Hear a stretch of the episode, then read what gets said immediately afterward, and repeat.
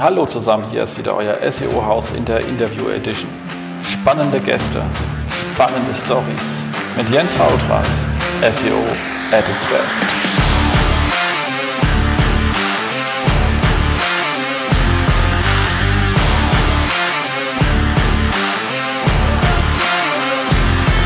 SEO-Haus, stay tuned. Hallo zusammen, hier ist wieder euer SEO-Haus und ähm, Im wunderbar noch schön sonnigen Berlin sitzt wieder Jens Fautrat und wir sind natürlich in der Interview Edition und haben einen fantastischen Gast da und zwar Tom Zeithabel und das äh, muss ich ganz ehrlich sagen, ich freue mich riesig, dass du da bist, Tom. Ja, vielen, vielen Dank äh, für die Blumen erstmal und dann äh, Hallo auch an die Hörer da draußen. Aus Ge dem auch sonnigen Augsburg, ja. Absolut. Also ich war ja ähm, netterweise äh, vor, glaube ich, ein, zwei Monaten in ähm, Augsburg gewesen, hier bei ähm, den Kollegen von Expose. Äh, 360, glaube 360, oder? Ja, 360. 360, genau. Expose 360. Und ähm, da war ich das, das erste Mal äh, in, in meinem Leben äh, in diesem Augsburg und bin auch aus dem Zug ausgestiegen. Und es ist ja ein wirklich sehr schnuckeliges, schönes Städtchen, muss ich sagen. Hat mir ähm, sehr gut gefallen, muss ich sagen. Optisch. Aber was mir nicht gefallen hat, ist, es ging mein, mein Taxi ging nicht. ist, sowas, ja, macht mich, so sowas macht mich komplett fertig, wenn ich irgendwie auf einmal so Sachen nicht funktionieren. Und wenn du eingegeben hast in Google, äh, ich möchte von da, wo ich hin bin, also vom Bahnhof, mein, mein Hotel war in Bahnhofsnähe, äh, lustigerweise in so einer Klinik, fand ich ganz verrückt. Aber egal, man lernt ja immer neue Sachen, war aber trotzdem ein schönes Hotel. Ähm, und, und ja, wir hatten uns ja abends an diesem Biergarten getroffen. Gegen, das war dann direkt gegenüber vom Hotel. Das fand ich, also es war wirklich gut. Also, also hättest du zu viel getrunken, hättest in die Klinik gehen können. Das Siegel, zu denen gehört übrigens, wenn ich dich kurz unterbrechen darf, das Spezi. Also das ist das Original Spezi, weißt du, wo diese kleinen Smart-Autos gibt, diese blauen mit dem orangenen Spezi, das gehört zu Riegele.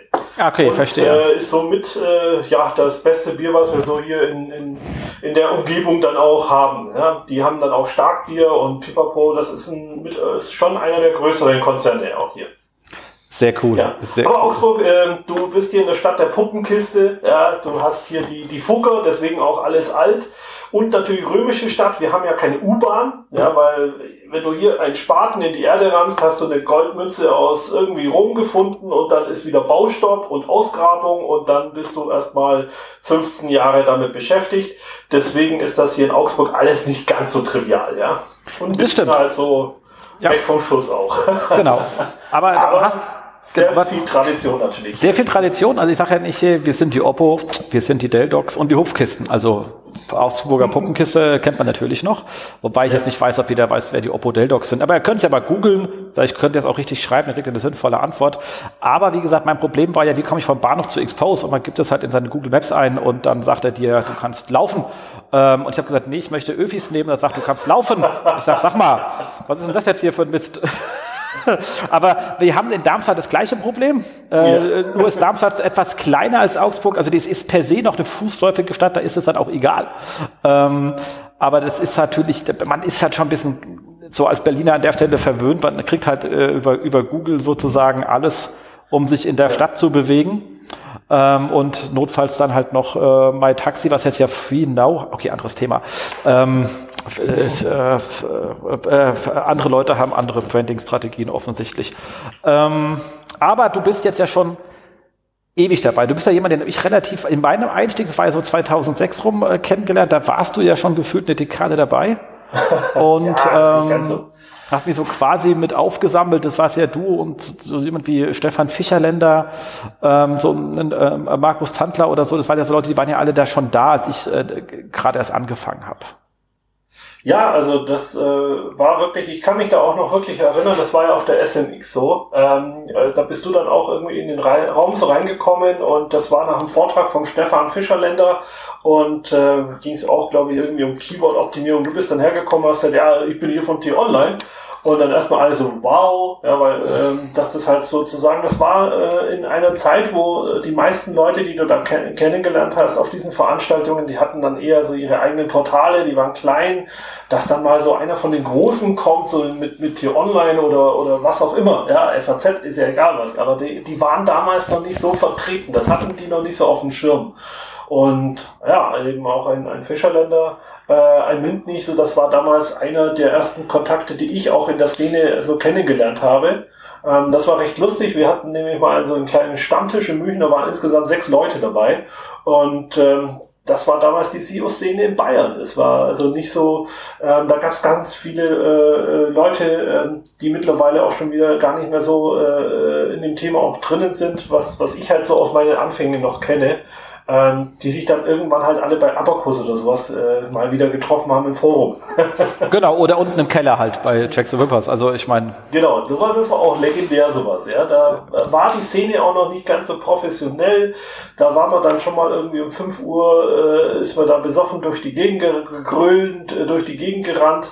Ich kann mich da noch an einen äh, Karaoke-Auftritt mit Markus Tandler erinnern. Wir waren nicht gut, aber wir waren verdammt laut. Ja, ja das, äh, das stimmt. Also äh, definitiv. Ja, ja, nee, war, war definitiv eine andere Zeit. War da war die Branche wirklich noch jung.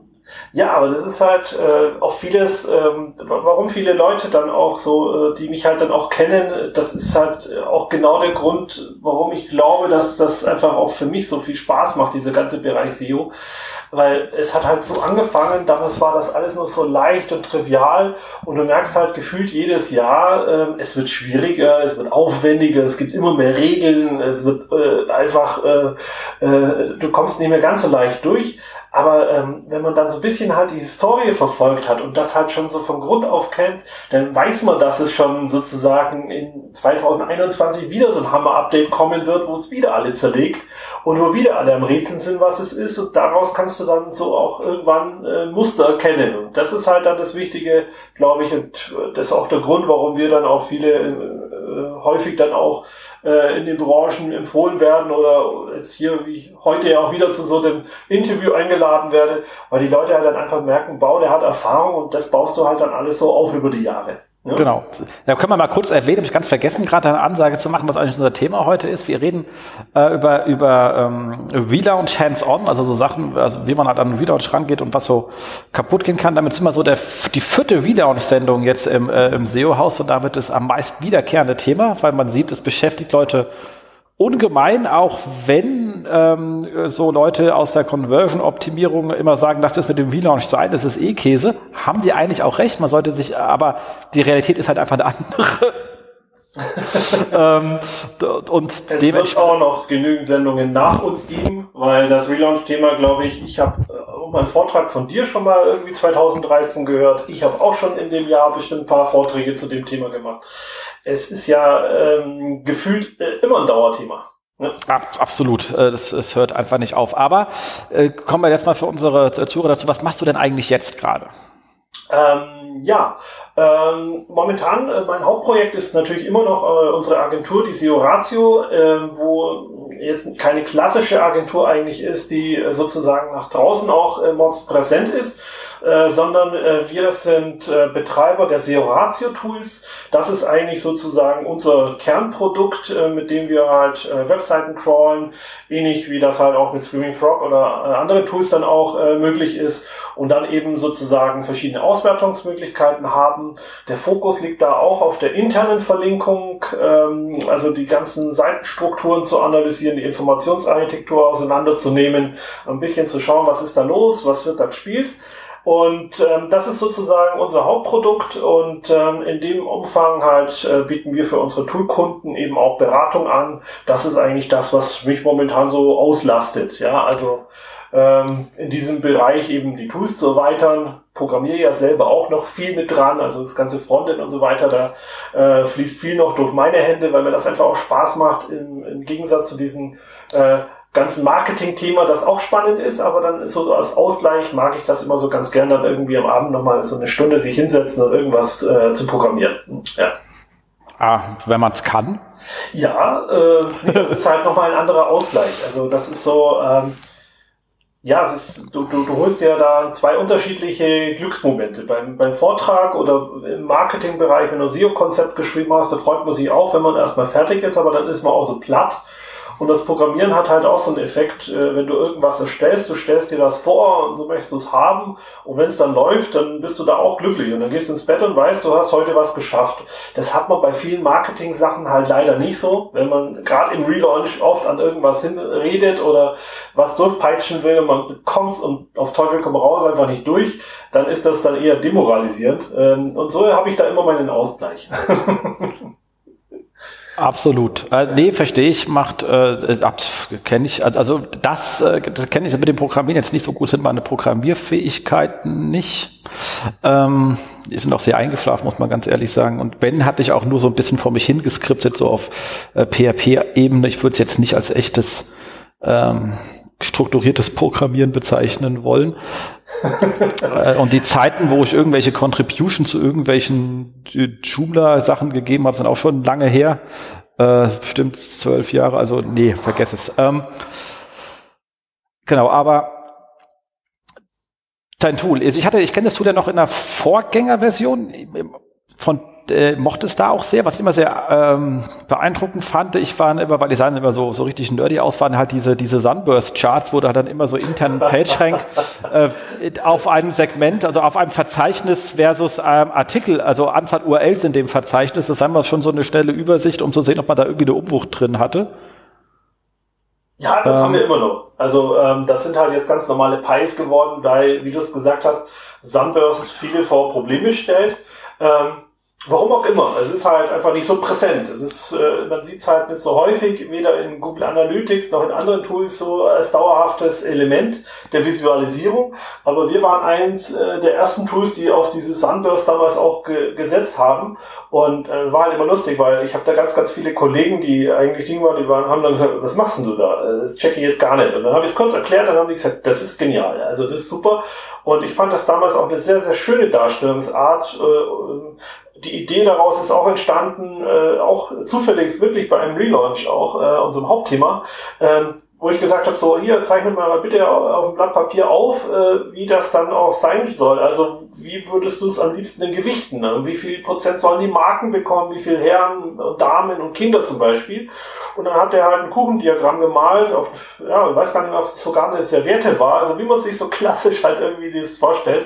Und daraufhin haben wir gesagt, das ist eigentlich genial und das würde ich gerne vergleichen wollen. Also nach dem Relaunch haben wir das so hingekriegt. So bin ich auf die Idee da damals eben gekommen, ähm, eben mit diesen, diesen Kuchendiagrammen sozusagen auf Verzeichnisebene das runterzubrechen und äh, das irgendwie halt zu segmentieren und aufeinander zu filtern. Ja?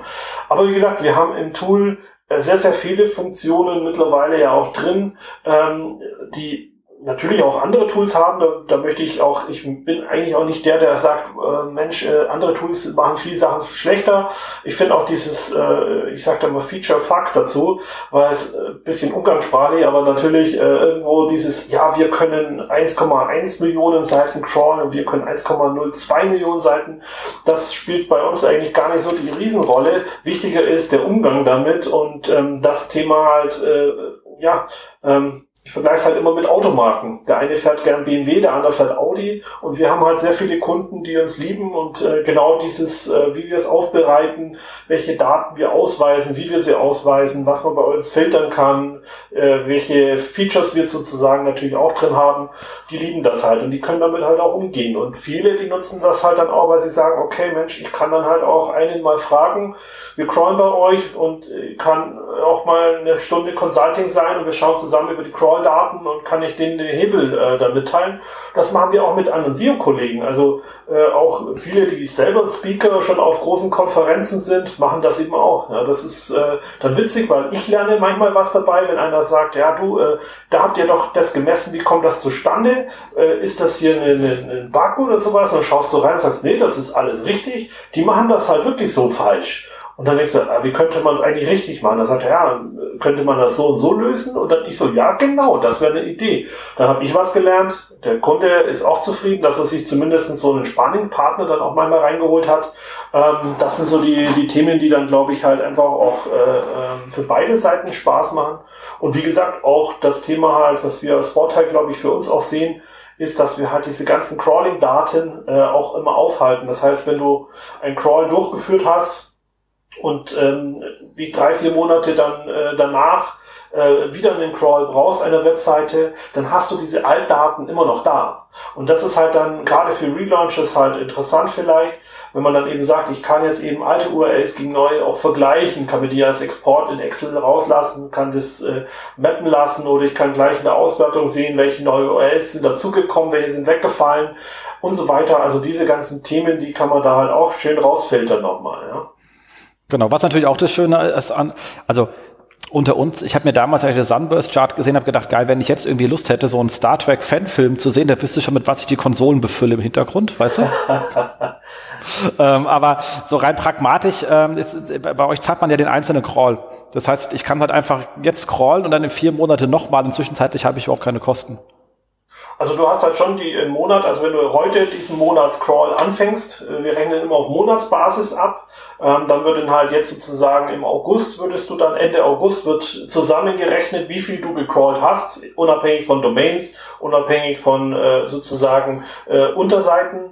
Die kannst du beim, beim Anlegen halt filtern und dann kommst du halt in ein Paket bei uns rein. Und es sind halt jetzt, wenn du zum Beispiel unter 5000 URLs bleibst, äh, kostet dann sozusagen äh, das Paket halt 39 Euro. Und das wird eben äh, jetzt halt für den ganzen August abgerechnet. Und wenn du uns dann im September nicht nutzt, im Oktober nicht nutzt, dann kostet es natürlich nichts. Und wenn du im November wieder anfängst zu crawlen, dann äh, beginnt sozusagen ein neues Paket. Ne? So ist genau. halt unser Abrechnungsmodell, was wir halt auch äh, als immer wieder als Feedback auch bekommen, dass das halt für die Agenturen eigentlich ganz gut ist. Ja. Ja, genau. Also es kann man. Also ein klassisches Abo, ja.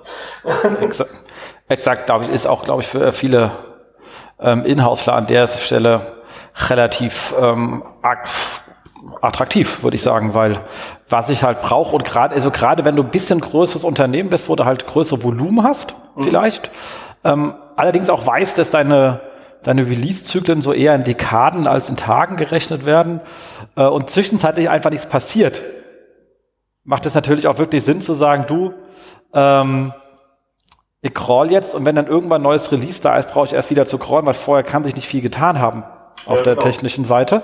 Ja. Und äh, da ist es natürlich angenehmer als irgendwie bei anderen Kollegen, wo man sagen muss, ich äh, crawl, dann lade ich alles runter, kündige, gehe in drei Monaten wieder rein, crawl, kündige, weißt du, den ganzen Kram ja. kann man ja, und wenn man dann noch einen Einkauf zwischendrin, äh, du, du, siehst schon, welche Kopfschmerzen man kriegt. ja. ja genau. haben wir dann immer wieder, sage ich mal, Kunden, die jagen halt mal, was weiß ich, fünf, äh, fünf Baumärkte durch parallel und äh, dann äh, bleibt das drei, vier Monate liegen, dann werten die das aus, dann bereiten die das alles auf, äh, holen sich die Learnings und dann gehen sie erst ihre Seiten an. Also das war, ich muss ja so lachen, weil unser erster Kunde damals 2010 ähm, der hat nicht seine Domain auch gecrawlt, sondern halt eine andere. Also das war, äh, ich weiß, äh, weiß gar nicht mehr, also ich weiß schon, aber ich will es nicht sagen. aber das war halt sozusagen gleich der erste Kunde, gleich die ha der Hauptkonkurrent. Also ähm, das war, war damals sehr, sehr witzig, wo ich gesagt habe, okay, wollt ihr nicht eure? Nein, erstmal die. Erstmal schauen, was die anderen machen. Genau. Also wir machen das aber auch für, für ähm, ähm, Kunden, die wirklich ähm, fast identisch, es gibt ja Sachen, die sind, wo so klar klassische, davon gibt es vier Anbieter, die machen eigentlich fast das Gleiche. Die sagen, okay, wir wollen einfach mal gucken, was die Konkurrenz tut. Und die crawlen wir teilweise die Konkurrenten halt so im ähm, wöchentlich durch und machen so einen Delta-Bericht. Und da kannst du einfach sagen, okay, wie viele Artikel haben die neu erstellt, mhm. äh, wie viele Dokumente haben die intern umgezogen, weil jetzt woanders liegen. Und da siehst du richtig, wie die, wenn du dir diese Mengengerüste siehst, richtig, wann arbeiten die an ihren Seiten. Ähm, und bei einem, der hat da so klassischen Core-Update-Problematiken, da siehst du, der probiert so irgendwie jeden Monat irgendwie was anderes massiv zu ändern. Und du schaust von außen so drauf und denkst so, ja, mein Freund, wenn du jeden Monat etwas änderst, dann wirst du beim nächsten Core-Update das Recht auf die Fresse kriegen, weil Google langsam auch keinen Bock mehr hat, dass du jeden Monat 90 Prozent deiner URLs woanders hinschiebst oder die Verlinkungsmodule komplett umschreibst, weil auf einmal diese äh, äh der ganze Linkfluss komplett woanders ist. Aber das kannst du halt schon auswerten und siehst halt, an was die Leute da arbeiten. Und es gibt Leute, die sagen, okay, das möchte ich gerne wissen. Also ich habe ja eine gute, ich habe jetzt selber ein paar Inhouse-SEOs und die können sich mit den Daten gut auseinandersetzen. Ähm, die kriegen sie bloß nicht geholt. Und dann machen, machen wir das auch teilweise für die. Ja. Und ähm, da kriegst du schon dann auch Sachen mit und denkst dir so, das könnt ihr tun, was ihr da tut. Nur es bringt euch nicht weiter. das ist schon schön. Aber man merkt schon, das ganze Thema, ähm, äh, das ganze Thema interne Verlinkung ist halt auch so dein Core. Ja, klar. Also wie gesagt, ich glaube auch, dass ich äh, den Namen, den ich jetzt so in, in der Branche, in der Szene, dann natürlich, dass das auch mit der internen Verlinkung, also auch da habe ich mich spezialisiert, viele Vorträge auch gehalten, äh, auf verschiedensten Veranstaltungen auch. Ähm, das ist schon so ein Thema, wo ich natürlich äh, schon sehr, sehr äh, präsent dann mich auch beschäftige damit. Und ich bin jetzt nicht so der typische Redakteur, sondern komme ja, wie gesagt, vorher auch aus der Technik und Programmierung. Daher liegt mir das Thema einfach viel mehr. Ähm, ja, auch so diese ganze Zahlenaffinität, die ich habe, ähm, das ist halt schon so, ja, mein Steckenpferd dann auch. Und da passieren halt auch noch sehr, sehr viele Fehler. Und äh, ja, auch, äh, auch viele Neuerungen gibt's gar nicht so. Also das ist auch was, was Spannendes. Also auch so dieser Umgang mit PageRank und dem ganzen Zeug, da hat sich ja grundlegend jetzt nicht irgendwie in den letzten zwei Jahren so alles komplett überworfen. Ja, also das darf man nicht vergessen. Das ist ein sehr, sehr äh, gutes Thema dann sozusagen. Und gerade als Hebel bei großen Seiten äh, ist die interne Verlinkung meines Erachtens einfach noch völlig, äh, geht die noch ein bisschen unter. Ja. Absolut. Macht absolut Sinn. Also ich finde es auch eins der absolut mit Abstand wichtigsten Themen, die man da so haben kann. Äh, wir spielen das ja auch wirklich immer sehr gerne. Jetzt äh, klingelt mein äh, Telefon. Ach, zum Glück hat das aufgegeben. Sehr gut. Ich wollte schon auf, äh, ausschalten. Und ähm, ja, macht riesen Spaß. Also da haben wir auch wirklich, wirklich schon eine Ausgabe, die wir ganz gerne machen, das einfach so ähm, PageRank versus ähm, Page Views aus Analytics. Mhm. Weil wenn dann du sagst, okay, also, also interner PageRank sagt natürlich auch, das Ding ist intern äh, halbwegs gut verlinkt. Und wenn es dann weder über, also Page Views ist ja direkt, also sind ja einfach, ich bewege mich auf der Seite, aber auch ich bin unter Umständen über SEO eingestiegen oder über SEA oder irgendetwas. Also du kannst entweder rein oder hast dich intern bewegt. Also alle Seitenaufrufe, egal wie. Und wenn du dann starke Seiten hast, die viel PageRank haben, aber recht wenig oder sehr minimale Nutzung, dann ist die Frage, warum? Gebe ich den Nutzern so oft einen Hinweis, dahin zu gehen und wenn es offensichtlich keinen Hund interessiert. Ja. Und dann kann man doch einfach mal sagen, naja, offensichtlich äh, habe ich ähm, hier ein ähm, ja ein massives Problem. Äh, das ist immer schon ja schön zu sehen. Also diese ganzen Rechnungsarten, die liebe ich auch, weil das siehst du relativ schnell, wenn du da welche blöde Umwuchten drin hast. Ja, und wie gesagt, auch äh, mit, mit der ganzen äh, Link-Truth-Berechnung und so weiter hast du halt dann auch wirklich mal einen Blick drauf, äh, was das Thema ganz global betrifft. Also ähm, ich finde es halt irrsinnig wichtig, da den Blick nicht zu verlieren. Alle reden jetzt von EAT und so weiter, aber das sind halt alles auch äh, äh, Metriken und, und Kennzahlen, die Google erhebt auf Domain-Ebene. Also auch Panda-Score zählt auf Domain-Ebene und nicht nur auf Seitenebene. Ja, das spielt halt zusammen. Wenn du halt 1000 Seiten hast, dann werden die ganzen Seiten zusammengezählt, dann hast du einen Durchschnittswert. Wie halt bei Google Analytics die Absprungrate. Ist ja auch nicht nur auf einer Seite, ja, sondern dann hast du ja die Durchschnittswerte, die du dann wieder als Kennzahlen auch heranziehst. Äh, und so ist es ja bei diesen ganzen Domain-Metriken ja auch, ja. Deswegen, wie gesagt, an der Stelle halt ganz, ganz wichtig, diese globale Betrachtung halt jetzt gerade in, in Zeiten von EAT äh, nicht außer Acht zu lassen. Ja, und wie gesagt, wenn du halt technische Probleme hast, äh, weil du viele Seiten erzeugst, die halt dann keinen Inhalt bieten oder nur äh, halt alle, wo in der Search-Konsole auflaufen als Soft 404, dann hast du schon mal ganz, ganz klassisch ein, ein Problem deiner internen Verlinkung entdeckt. Ja, ja klar. Ja. Wobei sowieso auch diese rein, diese ganz triviale Betrachtung liebe ich mittlerweile auch. Wie viel Prozent meiner indexierten, also Index, auf zur, zur Indexierung freigegebenen ähm, URLs, die also auf Index stehen, ähm, sind für wie viel Prozent meines äh, Traffics äh, verantwortlich? Und da bist du immer so in der Regel bei so 0,1 oder 0,5 Prozent machen ja, ja. 25 Prozent deines Traffics aus. Äh, 3 Prozent bist du bei 50 Prozent deines Traffics und bei so 10 Prozent bist du bei 99. Das ist so der übliche Verteilung. Da sagst du, Kinders, können wir den Rest nicht einfach weg. Ja. Also ganz im Ernst. Und ähm, das ist auch der mit Abstand größte Hebel, wenn du in so einem Core-Update hängst. Also ich habe noch nie an Google die polizeilichen Führungszeugnisse der Autoren geschickt. Noch nie. Aber das wäre doch so toll. Genau. Das würde dir doch helfen. Exakt. Ja. Äh, oder, oder ihre Doktorarbeiten oder whatever. Nie gemacht. Aber massiv Content rausgeschmissen, hat immer gewirkt. Aber die Formulierung war doch äh, die Prüfer der Webseite. Ja? Genau. Autoren genau. und die Prüfer. Genau, und die Prüfer, da dachte ich ja, da habe ich auch gedacht, so, du Honk, welcher Prüfer? Soll ich denn, das Lektorat wird gemacht von Hans Wurst. Herbert, genau, Herbert Müller oder Hans Wurst oder whatever. Also wollt ihr mich verarschen? Also, und welcher Crawler soll denn den Kack bitte prüfen? Also, das ja. ist, äh, das ist äh, dieses Marketinggeplupper von Google und das Schlimme ist ja, dass so viele Leute glauben, dass die das wirklich können. Ja, das ist schwierig. Ja, also wie gesagt, auch da diese ganzen Nebelkerzen, die da gerade irgendwie gefeuert werden, finde ich sehr, sehr äh, beachtlich, äh, was da, wir hatten ja mit diesem Pref Next ja vor einiger Zeit, das war, oh das, das war, finde ich ja mit, mit das Beste, was da in dem letzten halben Jahr kam. Aber jetzt war es auch ja äh, so, ähm, dass auch wieder so Meldungen kommen. Äh, jetzt, ich möchte nicht deine News vorweggreifen in deinem anderen Podcast, aber es war ja so die Rede von äh, hier ähm, die Wortanzahl, ob das ein Faktor ist.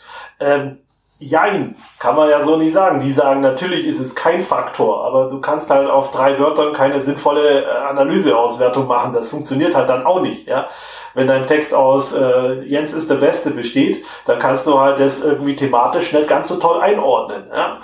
Also ist die Textlänge halt indirekt ein Faktor. Irgendwann musst du halt schon mal ein bisschen Fleisch am Knochen haben, damit Google das auswerten kann und hier ihre Algorithmen halt dann auch richtig laufen. Ja. Genau, also du kannst sagen, mathematisch haben sie sogar hundertprozentig recht, weil sobald du ja auf deinen äh, auf dein TF-IDF irgendwie einen, einen, Logarithmus drauflegst, weil du das Winkelmaß vergleichen möchtest, ja. irgendwie der Vektoren, dann bist du ja auf eins normalisiert. Also ist die Textlänge mathematisch komplett rausgenommen. Nur ohne Wörter kriegst du halt keinen Vektor. ja, und äh, schaffst du es mit fünf Wörtern äh, jetzt zum Beispiel so eine Thematik wie Cäsar aus äh, zu beschreiben? Ja? Genau. Also das Hundefutter oder den ähm, ja, das hat mich meine Tochter auch gefragt. Siehst du mal, was ich als mit meiner Tochter gemein habe, ist ja echt äh, überraschend. Aber man, man, sieht schon, ähm, man, man sieht, äh, genau, also ja, wobei ich frage mich auch immer, wer solche Fragen fragt. Ich finde, also da muss ich ja sagen, bin ich ja immer, ähm, äh, da habe ich einen Höllenrespekt vor John Müller, mit welchen, auf welche halb, halb, also man kann sagen, komplett sinnbefreiten Fragen er versucht noch halbwegs sinnvoll zu antworten. Ja, das ist, also ich, sollte jetzt auch nicht falsch rüberkommen. Ähm, das ist halt auch schwierig, äh, vor allem weil du halt dann auch mehrere Leute hast im Unternehmen, die sich ja auch noch profilieren wollen. Also auch so äh, hier Gary, der dann immer wieder querfeuert. das ist ähm, das das ist dann teilweise halt äh, schon schwer, ja. Aber deswegen falls das äh, auch hier ähm, also muss ich schon sagen, die, die machen das schon gut, aber es ist halt manchmal läuft sehr, sehr unglücklich gerade. Ja. Exakt. So, und, aber gehen wir mal da raus, würde ich sagen, die, die äh, nächste Woche überspringen wir, können wir nämlich gleich zugehen. Mhm. Würde mal sagen, deine Frage, du hast jetzt selber ein Tool, aber hast du noch andere Tools, wo du sagst, mit denen arbeitest du gerne jenseits von ähm, hier, äh, wie heißt das jetzt, das äh, Pivik Mat, Mat, Matomo? Ja, genau, da bist du ja auch hier großer Matomo-Mensch für Leute, die was mit Webanalyse haben. Ja, da war ich auch schon bei Michael äh, hier äh, bei Beyond Page Views, war ich auch schon mal im Gespräch. Ähm, habe ich sogar, habe ich sogar gehört. Sehr schön, löblich. Nee, also das ist halt, ähm, ich hatte ja früher auch mal ein paar Spam-Seiten und so knapp 700 Domains und da wollte ich halt nirgendwo Google Analytics draufstellen, vielleicht aus äh, äh, gutem Grund, damit sie halt das Netzwerk nicht ganz so leicht erkennen. Ähm, das war damals ja auch noch eine Zeit, da konnte man gut experimentieren und so bin ich eigentlich damals auf das Pivi gestoßen, weil da konnte ich dann äh, diese ganzen Zahlen halt selber erheben, äh, hatte das schön in meiner Datenbank, konnte Live-Verfahren machen. Es war auch in der Zeit, wo Google irgendwie zeitverzögert zwei Tage gebraucht hat, um die Auswertungen zu bringen. Das heißt, wir würden jetzt also die Auswertungen vom Monat anschauen können, ähm, also weit vor, vor diesen Live-Daten, wie man es jetzt auch in Analytics kennt. Ja, genau. Also wie, wie die Search-Konsole heute, die ist ja auch drei Tage hinterher. Ja, genau. Also wenn du darauf halt Auswirkungen oder äh, Sachen sehen willst, wo du schnell reagieren willst oder schnell reagieren musst, ja, dann hat das halt alles nicht hingehauen. Und so bin ich dann ins Matomo-Team äh, reingerutscht habe dort eben äh, das äh, Live-Plugin gebaut und so ein Besucherlog heißt das. Das ist sozusagen, siehst du dann halt der Besucher, welche äh, Seiten hat der gerade besucht, ja, auf wie viele Seiten war er, wann ist er wiedergekehrt, wie, was war in seinem ersten Besuch los, welche Seiten hat er in seinem zweiten Besuch angeschaut, mit welchen Browser-Auflösungen, pipapo ist er gekommen. Ähm, diese Features habe ich damals da integriert äh, und bin jetzt auch noch so äh, bis 2013 offiziell im Pivik-Team gewesen. Äh, ähm, halt auch im Servicebereich. Jetzt mache ich momentan eigentlich nur noch Vorträge ähm, und da eigentlich auch bei paar schönen Kunden äh, aus äh, vielen Bereichen, also äh, E-Commerce oder auch Kommunen, auch hier Bildungseinrichtungen und so weiter. Das sind äh, ganz viele, die mittlerweile halt wahrscheinlich auch wegen DSGVO jetzt auf Matomo auch umgestiegen sind. Ja, macht äh, Sinn. Wir haben jetzt auch einen äh, Kunden, der das einsetzt. Ja. Verrückt. Nee, aber ähm, darum sage ich, habe ich vorhin auch, ähm, ich finde halt auch viele, viele Bücher, äh, die, die es in dem Umfeld dann auch gibt, die sind äh, sehr, sehr gut. Ich selber habe mir jetzt auch für den Urlaub eins äh, geholt vom Tom Albi, äh, also schön groß vielleicht von hier an, an Tom auch. Ähm, Einführung in die Webanalyse. Sowas finde ich halt immer spannend. Habe ich übrigens äh, aus einer Buchempfehlung vom Danny Linden, glaube ich, war das, äh, der gesagt hat, das ist genial, weil da halt viele Anwendungsbeispiele auch drin sind, wie man Daten segmentiert und so weiter. Und ähm, ich halte ja auf das hier kommen genau auch zu dem Thema einen Vortrag. Also das passt dann, glaube ich, ganz gut auch zusammen. Ähm, ich glaube, dass das in der SEO-Szene auch noch so ein bisschen oder in der SEO-Branche an sich halt, jeder kennt Google Analytics, aber so richtig tief rein, was man daraus lesen sollte, wie man Daten interpretiert, wie man das vielleicht nochmal gegenprüfen kann und segmentiert, filtert und pipapo, das ist, glaube ich, noch nicht ganz so ausge, äh, ja, noch nicht ganz so ausgereizt. Oder wie viel kennst du, die Google Analytics den Header-Code in einer benutzerdefinierten Variable mitgeben? Ja, äh, du Analytics, äh, ich guck da rein. Also ansonsten habe ich die Leute, die können sich damit, äh, die können sich damit besser aus. Ich meine, der Klassiker ist, wir gucken mal jedem Kunden am Anfang sowieso ins Analytics rein. Also jetzt nicht rein, sondern wir gucken erstmal, ob da überhaupt Ziele definiert sind und ob irgendwie die Daten sinnvoll sind. Und in der Regel zu 95 Prozent sind es nicht. Also weil fehl also so fehlimplementiert sind, dass wir als nicht Vollprofis feststellen, dass die Daten keinen Sinn machen. Ja, ähm, aber da hängt halt vieles natürlich an der Einrichtung, auf der anderen Seite genau, das sind halt die Themen. So, aber ansonsten. Halt nicht siehst vorher, wenn du in die Daten nicht richtig reinschaust, dann hast du halt einfach dieses Problem. Ich glaube, da ist äh, halt interessant, was ich halt dann auf der SEO-Com ein bisschen versuche, da in, in, in eine halbe Stunde reinzupressen. Ähm, halt einfach so ein paar Tipps, die man mitnehmen kann, was du als SEO brauchst, um in der Webanalyse-Welt halt auch äh, möglichst viel rauszuholen für dich, ja, damit du genau. deine Learnings ziehen kannst. Ansonsten sehen wir das Ding eher über die API. Also wir ziehen die Sachen halt, die wir brauchen für die API dran und reichern die an die Crawling-Daten an, die wir haben, um dann halt Segmente bilden zu können und sagen, guck mal, wie viel, wie viel äh, zum Beispiel äh, Segmente nach Seitentypen und da sagst du, okay, wie viel, äh, wie viel URLs habe ich denn äh, im, im Bereich der, der Produktdetailseiten und wie viel habe ich in meinem Ratgeber und wie viel Traffic mache ich dann jeweils pro URL im Schnitt, um zu sagen, wie effizient ja. sind dann die Bereiche und wie viel Umsatz mache ich dann pro Schnitt.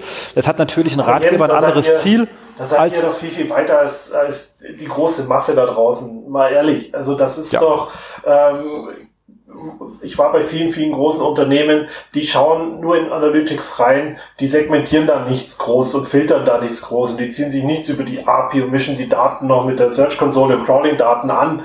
Da sind die noch, glaube ich, einfach nicht so weit. Ja, ja das merkst du beim Vortragen auch immer. Kein Thema. Ähm, und so, was sind für dich so Leute, die dich so rumtreiben und inspirieren? Also ja, klingt blöd, das sind immer so diese klassischen Altbekannten vielleicht. Ähm, also, wie gesagt, mit wem ich mich immer sehr, sehr gerne austausche, ist halt so ein Thomas Mintlich oder auch ein Stefan Fischerländer.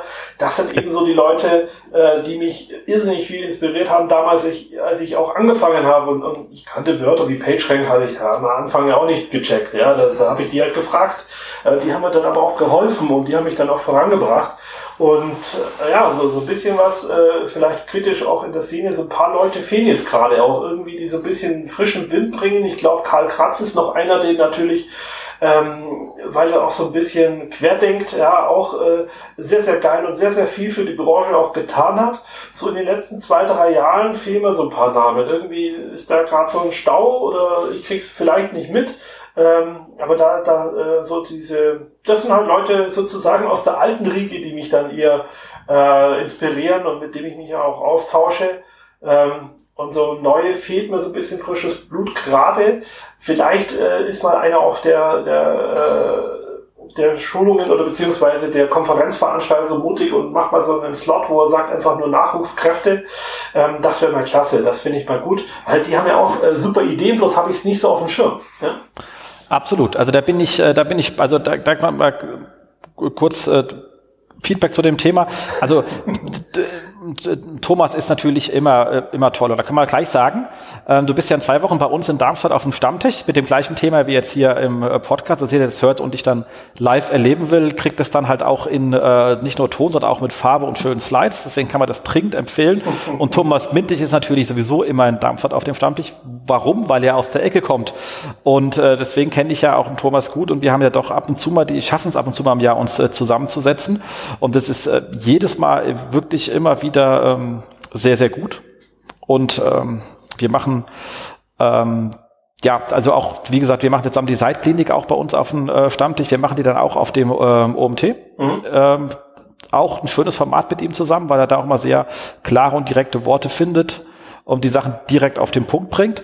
Und ich meine, ähm, ja, zum äh, Stefan Fischerländer, was soll man sagen? Du kannst zu ihm hingehen und dann äh, merkst du relativ schnell, wann deine mathematischen Fähigkeiten dich verlassen und du doch wahrscheinlich ähm, deine alten Bücher mal wieder rausgraben musst. Ähm, das ja, aber wie gesagt, die drei er ist da tief drin. Und er hat, er war übrigens, hat mich sehr gefreut, weil Fischerländer dieses Jahr auf der SMX mal wieder gewesen seit Ewigkeiten. Ja.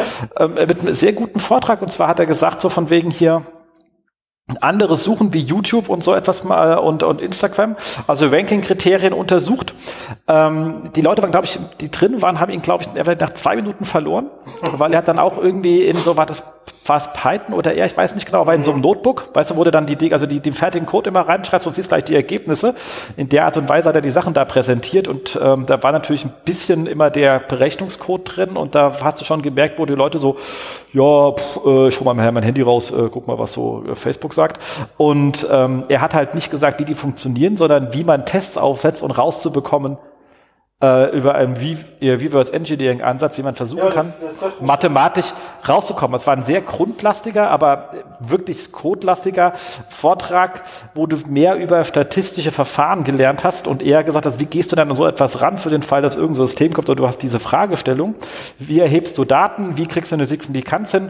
Und was hat er jetzt zwar rausgekriegt, aber warum er jetzt das nicht sagen würde, das ist es, sondern was ihm noch fehlt, welche Datenproblematiken genau. er hat, welche Art, welche Artefakte man sich eingetreten hat bei der Art und Weise, wie man es erhebt. Also ich fand den Vortrag super geil, äh, aber ich glaube, es konnten eben so zehn Prozent der Leute im Raum äh, folgen. Es war halt ja, so ein typischer Stefan, Stefan. Da hast du den Stefan jetzt optimal umschritten. Der Stefan hat mir nämlich eine ganz wichtige Eigenschaft beigebracht, zu hinterfragen, warum ist es so. Weil ich halt früher, als ich angefangen habe, wie gesagt, da haben wir die Leute halt erstmal so ein paar Wörter an, an die Birne gehauen. Dann hast du gesagt, okay, also muss das so und so lang sein. Also Titel muss 72 Zeichen lang sein. Punkt dann war das für mich so. Ja, und der Stefan hat gesagt, nee, schau doch mal, probier doch mal rum. Vielleicht klappt's mit einem längeren oder einem kürzeren auch besser oder sonst irgendwas. Ähm, also der Stefan war immer einer, ja, ist ja auch Physiker, der das halt gerne die Hintergründe dann auch wissen würde. Und die erste Frage beim Stefan war immer, warum ist das so oder ist das wirklich so? so das, das hat mir der Stefan halt beigebracht, nicht alles so zu fressen, wie es eben zum Beispiel Google halt vorkaut und sagt, ja, also wir betrachten das so und so, und zu sagen, okay, nee, Moment mal, weil Stefan hat mir das beigebracht. Und der Thomas Mintnich, das war halt dann der Kandidat, der mir dann auf technischer Ebene weitergeholfen hat, wo ich es einfach dann mal irgendwo geblickt habe, wo ich nicht mal durch, äh, durchgestiegen bin, wo ich dann gesagt habe, du, ähm, hier mal Tacheles, wie ist denn das so und so, weil äh, hier TF-IDF ist ja schön gut, aber was hältst du von BM25? Äh, er wusste, was BM25 ist. Ich habe das erst mal aufgeschnappt gehabt und habe ihn einfach gefragt, was er davon hält.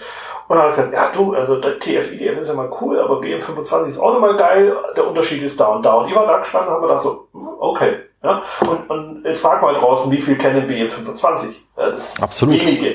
Und äh, der Karl ist nochmal so einer, ähm, allein so dieses, wie er das mit der Keyboard Density äh, jetzt auch ein bisschen aus der Eigenvermarktung raus, wie er das aufgebaut hat. Also diesen Mythos erstmal so zu, zu, zerstören und dann eben aber hier in der Hinterhand dieses, dieses WDF zu haben und, und, äh, und das dann auch so zu, zu rauszubringen und auch die Toolanbieter äh, Toolanbieter anzutreiben, zu sagen, komm, ihr müsst da mal was. Das war super genial, genial aufgezogen und so ist Karl halt weil ich bin mittlerweile der Meinung, dass Karl nichts mehr so dem, dem Zufall überlässt, sondern er kalkuliert das schon sehr, sehr gut und äh, sehr, sehr clever. Und das ist halt was, wo ich glaube, die ganze Branche, äh, auch wenn ich so ein paar Mal höre, so äh, von Karl kam jetzt doch nichts mehr, die, die haben eine falsche Erwartungshaltung. Was der Karl für die Branche getan hat, ist, kann man äh, mit keinem gleichsetzen, den ich so kenne. Ja. Also Ab, absolut. Genau, auch wenn er SEO als, äh, also Google SEO ja nicht so mag, aber äh, ansonsten absolut. Ja, aber das ist der Erste, der sich da wenigstens wehrt und er weiß doch selber ganz genau, dass Google halt hier auch Monopolist ist und dass es natürlich ohne Google auch nicht ganz geht. Aber ähm, trotzdem äh, versucht er die Sinne zu schärfen und, und zu sagen, hey, aber es gibt halt noch mal äh, was außenrum. Und was ist in fünf Jahren, wenn äh, Google, was weiß ich was hier, ist, wenn die genug Geld haben zu machen, was ist dann? Stehst du dann auch noch auf beiden Beinen oder bist du weg vom Fenster? Und das ist so, das, da finde ich halt Karl seine Denke toll. Also das, das inspiriert mich dann halt, ja. Absolut. So, jetzt kommen wir aber mal zu unserem äh, Hauptthema und zwar zum V-Launch. Du hattest ja einen sehr erfolgreichen durchgeführt, der hier drin steht und zwar ähm, von der ähm, Hypo-Vereinsbank. War das richtig jetzt? Genau, genau. Hypo-Vereinsbank. Das heißt, alles, über was wir jetzt reden, was an Problemen auftauchen kann, ist ja natürlich nicht dort, weil die haben ja alles richtig gemacht. Nein, natürlich auch nicht. Äh, das ist natürlich auch ein, ein, ein, Bankkonzern. Äh, da hast du viele Leute, die äh, mitentscheiden. Du hast natürlich immer auch im Relaunch Themen, die aus anderen Abteilungen Input liefern. Dann kommen viele Sachen, die werden von ganz oben nach unten durch äh, kommuniziert. Das muss so sein, das fliegt raus, das darf nicht und so weiter. Deswegen kannst du als CEO auch nicht immer bei jedem Relaunch auch nicht immer nur schalten und walten, wie du möchtest und kriegst es auch meistens nicht ganz so durch. Ähm, eher dann bei kleineren Seiten, also bei, bei sage ich mal, Seiten oder, oder halt auch bei kleineren Kunden, die, ähm, die halt dann sagen, nee, da ist der Fokus halt ganz genau auf SEO und alles andere ist mir wurscht, die Seite soll halt möglichst erfolgreich werden in, in den Suchergebnissen, dann hast du da äh, viel mehr Möglichkeiten auch zu schalten. Ja? Und ähm, bei so einem großen Unternehmen nicht, aber wir haben das relativ gut hingekriegt äh, bei der Hypo-Vereinsbank. Äh, wir haben das eben 2017 äh, mit der neuen Version ähm, und mit vielen, vielen Anlaufschwierigkeiten, weil HTTPS noch nicht umgestellt war, plus äh, verschiedene Verzeichnisstrukturen das war super. Da war bei, äh, bei denen war ein, ein, ein Mann in der Abteilung, in der IT-Abteilung, die haben früher noch äh, ID 255059 war zum Beispiel die Girokonto-Seite. Und die Zahlen wusste der alle. Das war so, äh, den hast du ja gesagt, so äh, 243, 220, ach, das ist hier Kreditvergleich oder so. Und das war, das war echt beeindruckend. Und ich habe gesagt, wir können es uns leichter machen. Jetzt schauen die URLs halt schon mal besser aus. Und das war einer, der äh, allein das durchzu bekommen, war irrsinnig aufwendig. Und äh, du kennst es vielleicht auch noch bei der T-Online, bist du da mal sowas, so ein Thema dann auch, das mal mehr, äh, wo, wo vieles auch dahinter hängt, bis du das mal durchgepeitscht hast, durch alle Instanzen durchkriegst, dass man sowas ändert. Wie hoch ist das Risiko, Einschätzung, pipapo. Ähm, deswegen glaube ich, dass wir das äh, trotzdem ganz gut dann auch haben. Ähm, Problem ist halt auch, es sind natürlich Seitenbereiche komplett auch rausgeschmissen worden. Es sind teilweise, haben wir Seiten auch bewusst so äh, rausgeschmissen, also rein dieses, die haben zum Beispiel auch so ein ganzes Kursportal gehabt, das haben wir halt eliminiert. Also das ist jetzt nur noch in ganz, ganz kleiner, abgespeckter Version vorhanden. Aber das waren früher halt so knapp äh, eine Million Unterseiten, die die da hatten. Und es gab halt zur Bank nur irgendwie 2000 Unterseiten. Und das in der Relation hat halt dann bewirkt, dass das eher als Kursportal wahrgenommen wurde als als Bank. Ja, und ähm, das haben wir halt jetzt, glaube ich, ganz gut hingekriegt. Auch wenn man es jetzt so in den ganzen Sistrix-Charts und so Zeug jetzt nicht so ganz klassisch ausschaut, ähm, oder ganz so super erfolgreich ausschaut, weil es nicht ganz so steil nach oben und dann gleichmäßig weiter nach oben geht. Aber was die Besucherzahlen betrifft, ist das halt äh, die, was sie halt wirklich dann jetzt mit ihrer Webseite auch an mehr Abschlüssen und den ganzen Themen machen. Das ist halt schon mal einer der, der größeren Erfolge, wenn man dann halt wirklich mal auf Zahlen sieht, was dann wirklich hinten raus an Besuchern mehr kommt. Ja. Genau, also da ist ja natürlich wirklich mal ganz wichtig da draußen äh, zu, zu, sagen. Ich kann das, sage das immer, immer wieder. Sistrix ist ein saucooles Tool und gerade der Sichtbarkeitsindex, da weiß ich, äh, ist für mich äh, ein Thema, wo ich mir halt gerade mal bei Konkurrenten anschauen kann, tun die denn irgendetwas? Für mich selber ist der komplett für die Tonne. Weil ich für mich halt viel bessere Daten habe. Und er korreliert, wenn er mit irgendetwas korreliert, korreliert er mit deinen Impression-Werten aus der GSC, weil das ist das, mit dem er korrelieren kann, weil die Impressions kommen aus deinen Rankings. Und ob du geklickt wirst, hast damit zu tun, wer liegt um dir alles. Mhm. Also wenn du ein E-Commercer bist und bist auf Position 4 und auf Position 3 ist Amazon oder auf 5 ist Amazon und man kann das sehen, wirst du den Klick verlieren. Mit sehr hoher Wahrscheinlichkeit. Also du wirst signifikant schlechter geklickt werden, als wenn Amazon äh, nicht in der Nähe ist von deinem Ranking. Und das kann alles Systrix gar nicht abbilden. Deswegen ist korreliert wesentlich stärker, wenn du so eine Korrelationsanalyse machst mit den Impressions als mit den Klicks.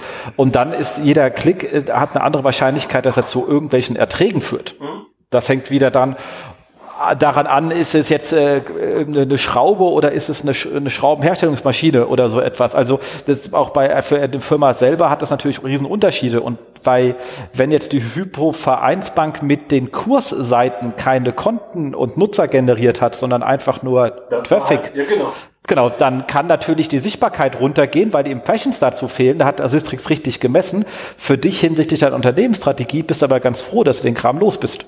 Nein, die haben ja keine Girokonten verkauft, weil äh, die Leute ihr Kursportal wahrgenommen haben. Also das ist genau das. Äh, wie kriegst du die Leute ja dann eigentlich in den Sales Funnel rein?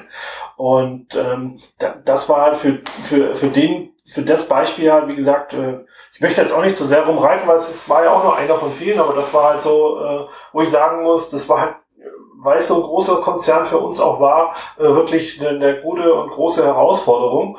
Ähm, und gerade halt in diesem klassischen Relaunch sieht man halt ähm, auch da, wie man, wie man da sozusagen an so ein Thema dann auch rangehen kann. Und das ist ja auch dann Thema jetzt in, glaube, nächste Woche schon.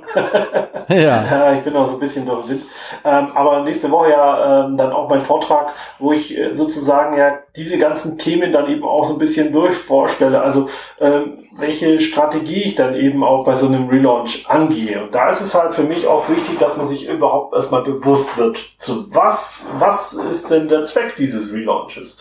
Weil je nachdem, was man in einem Relaunch will als Ziel, ja, äh, hängen halt auch die Maßnahmen ab davon. Also wenn ich einen Relaunch mache, weil ich nur das äh, optisch das ein bisschen aufhübschen will, dann habe ich eine ganz andere Vorgehensweise, als wenn ich halt sage, wir ziehen das CMS um und wir bauen komplett neue Seitenbereiche auf oder schmeißen welche raus. Ähm, es ist ja auch so, ähm, dass, dass diese, dieses ganze Thema der Strategie eben, ja, dass man da sich eigentlich vorher schon in so ein Projekt auch mit reinklinken sollte als SEO. Das ist das, wo ich halt sehr häufig in der Vergangenheit gemerkt habe äh, oder gefragt wurde, so wann, wann macht es denn für dich Sinn, wenn wir dann den Quellcode schon fertig haben, wo ich dann immer sage, nee, dann ist schon zu spät, dann wird es einfach teurer für euch, das wieder umzubauen, was ich mir vorstelle, desto früher ich da mit in, in, den Abläufen bin und ich eigentlich dann identifizieren kann, was, was wolltet ihr eigentlich, mit, was bezweckt ihr mit dem Relaunch, dann macht halt da einfach äh, mehr Sinn. Und ich zeige jetzt eben, wie gesagt, nächste Woche so ein bisschen dann auch, ähm, wie ich da so einen möglichen Ablauf halt für, für mich dann auch konzipiert habe. Das heißt, ähm, dass ich erstmal hergehe und mir überlege, so welche KPIs sollte ich messen, äh, welche, welche Themen muss ich überhaupt äh, auch äh, aufnehmen. Also das heißt, auch KPIs, so Besucherzahl ist eine klassische KPI, aber es gibt ja durchaus auch andere KPIs, die für Unternehmen eben auch wichtig sind. Also nicht nur als, äh, auch die Conversion Rate oder eben auch äh, andere Metriken, ja, die, die kann man dann eben pro Unternehmen auch definieren, ja, weil Ziel könnte ja auch sein, ich möchte einfach bloß äh, jetzt auch hübscher sein und das sehe ich dann vielleicht eben äh, durch die Absprungrate oder Verweildauer, sowas, ja, dann äh, sehe ich das natürlich. Also es sind die KPIs dann wichtiger, als, äh, als wenn ich halt jetzt zum Beispiel ein ganzes System umbaue. Ja. Genau, aber da muss man natürlich sagen, dass so etwas wie, sage ich mal ganz gerne, also was wie wie hübscher oder moderner sind halt komplett individuelle Kriterien, die nicht messbar sind. Und dann muss man sagen, was, warum möchte ich denn das und was will ich damit eigentlich erreichen? Und dann ist die Sage, okay, ich möchte zum Beispiel, dass entweder wirklich, ich möchte eigentlich, dass Leute mehr Leads kommt dann relativ schnell raus. Also es ist oft eher im mhm. B2B-Bereich oder so, wo Leute sagen, ich möchte gern moderner aussehen und frischer. Und dann sage ich, ja, warum? Also was ist das? Ich verkaufe ja nichts, weil jemand sagt, oh, die haben aber eine frische Webseite. Also, so, also was ist das, was ich eigentlich hinten dran damit erreichen möchte? Und dann natürlich die Frage schon, und sind wir wieder bei der Webanalyse-Thema, kann ich das überhaupt messen? Also wie kriege ich dann eine Messung dafür überhaupt aufgesetzt? Und dann die Frage, messt ihr das überhaupt jetzt? Weil sonst kann ich keinen Vorher-Nachher-Vergleich. Auch das ist oft das Thema, dass die Leute sagen, okay, wir bauen das dann zum Relaunch ein. Dann sage ich, ja, und wie sind die Werte vorher?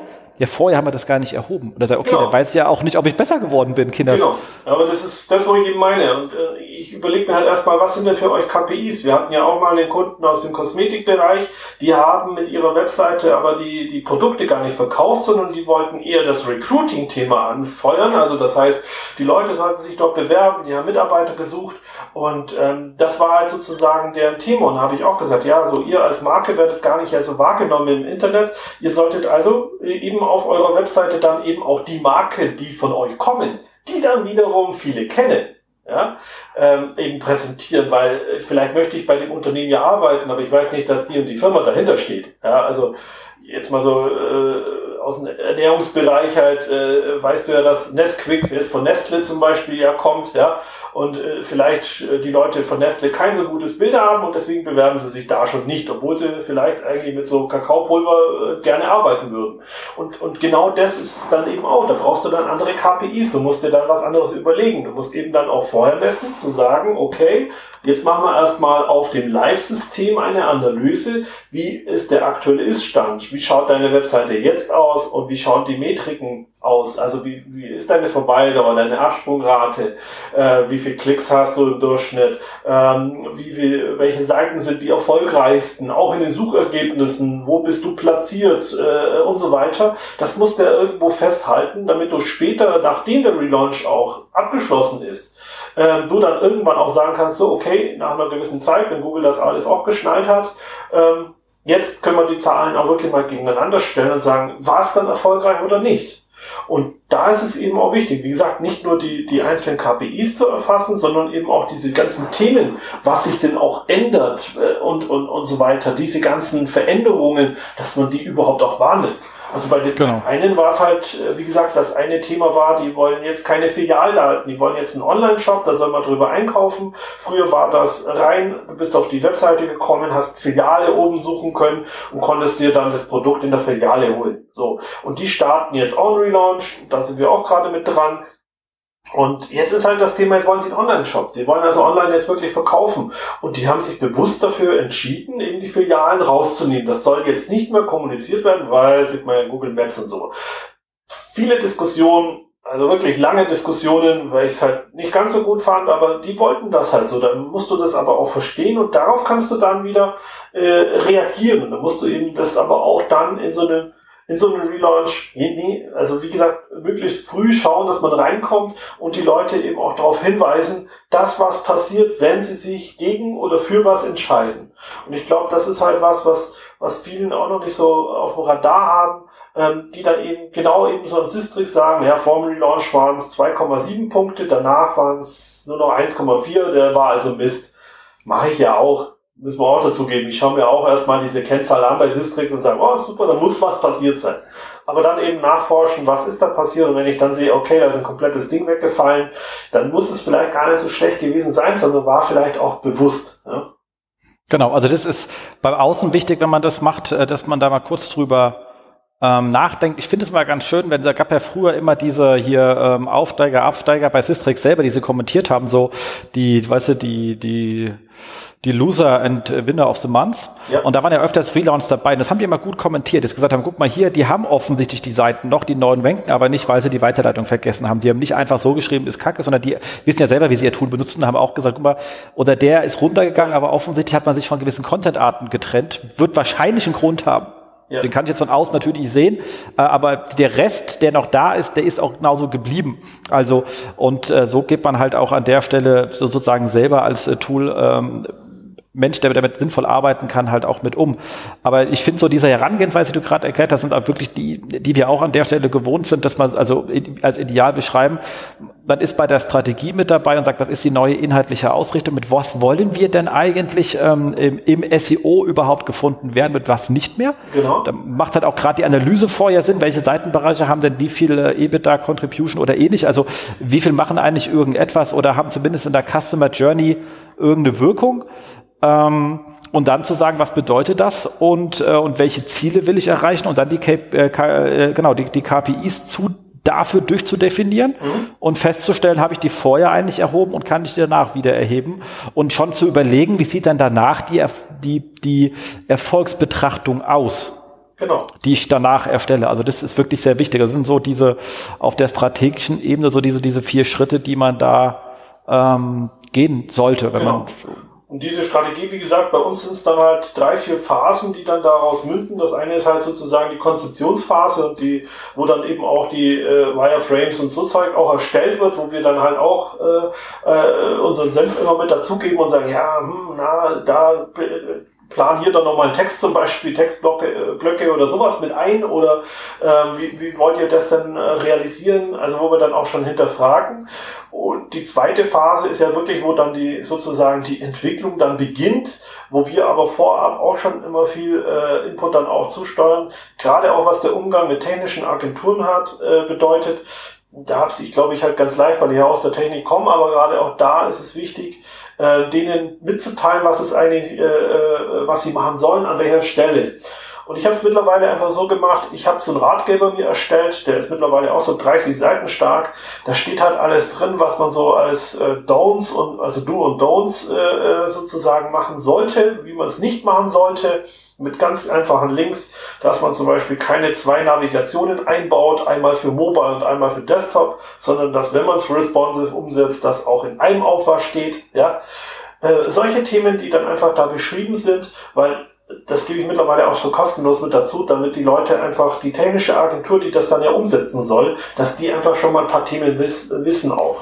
Weil ja, die haben SEO schon alle drauf, wissen wir, aber es ist trotzdem noch die Webagentur, ja, und wir sind SEO-Spezialisten und wenn ich jetzt mit der Webagentur spreche und die sagen mir, ja, wisst ihr was, äh, Canonical haben wir alle eingebaut, bin ich hundertprozentig der Meinung, nö, weil ich will es so und so haben.